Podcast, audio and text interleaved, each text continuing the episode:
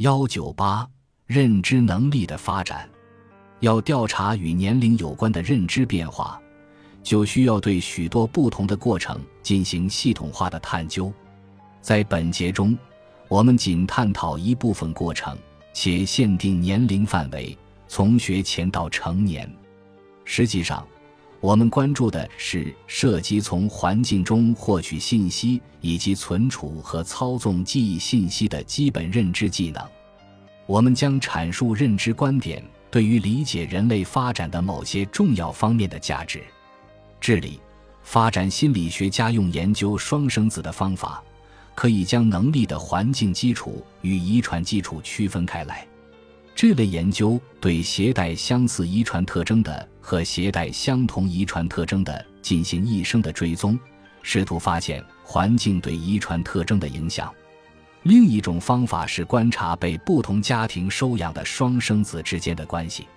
心理学家调查被收养儿童的能力和生父母或养父母之间的相关。他们的观念是，生物上的影响可能会在与环境因素的对比中显现出来。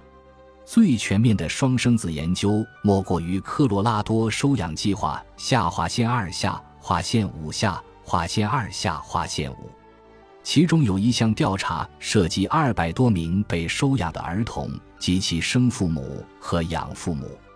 图十二点一零和图十二点一显示了由生父母养育的控制组儿童在若干年中的相关。从图十二点一零中可见。同卵双生子的得分比异卵双生子更相似，且在双生子从童年到老年的一生中保持高度相关，在语言能力和空间能力上都存在相关，说明遗传特征是强有力的，而且贯穿一生。从图十二点一一中，我们发现，直到童年中期。生母与他的在语言和空间能力上的关系，与控制组的父母及其孩子的关系非常相似。与这一发现相反的是，被收养的孩子与收养者生育的孩子的成绩差别很大。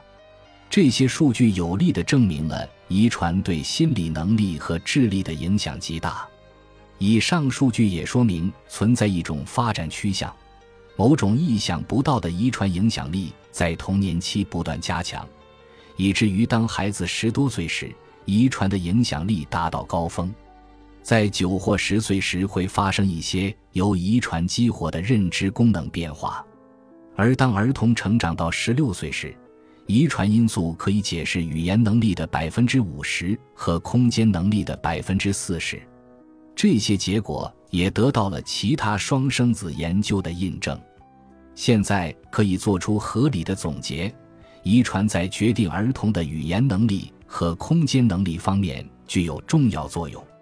然而，尽管这些观察结果很重要，我们还应该注意到，对人类行为的特定塑造也受到其成长环境的影响。信息获取技能。认知的初级阶段需要儿童有效的注意、知觉和寻找环境中有关的信息。成功的信息获得不但推进了神经发展、感觉登记的发展、注意的聚焦以及加工速度等等，也包括运用有效策略去寻找和利用环境中的各种信息。我们来关注其中一些曾从心理发展的角度得到研究的过程。多数认知心理学的现代课题在发展研究文献中被不断的重复，包括选择性注意、面孔辨认、记忆、高级认知和原型形成等。选择性注意，选择性注意指的是聚焦于相关信息的能力。我们提到的证据可以表明，儿童控制注意过程的能力相对不及成人，他们比较容易分心。不善于在有关和无关信息之间分配注意。一项研究中，要求儿童在装满五彩字母积木的大盒子中找出所有的 A、S 和 L 字母。儿童不知道，其实盒子里面所有的 A、S 和 L 字母都是同一种颜色。结果，只有年龄较长的儿童发现了这条线索，并利用它加快搜索。这表现出他们的注意具有更高灵活性。尽管我们对于注意的认识还不充分，但是已经知道，随着年龄增长，儿童变得能更好地控制注意，以适应不同的任务需求。当需要高水平的选择性时，年龄较大的儿童能够更好地聚焦于相关事物，忽略无关事物。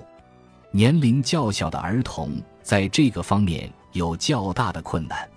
同样，当选择性要求较低时，年龄较大的儿童能散开焦点，接受更多的相关信息。大多数对儿童注意的研究涉及视觉，专家们一度坚信新生儿没有功能性视觉，这一点现在已经受到怀疑。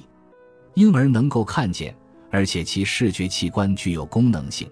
但对于他们能否理解所视之物及有无知觉，还有怀疑。已知的是，婴儿倾向于注视某些物体胜过另一些物体。目前已经发现了婴儿注意的某些特征。本集播放完毕，感谢您的收听，喜欢请订阅加关注，主页有更多精彩内容。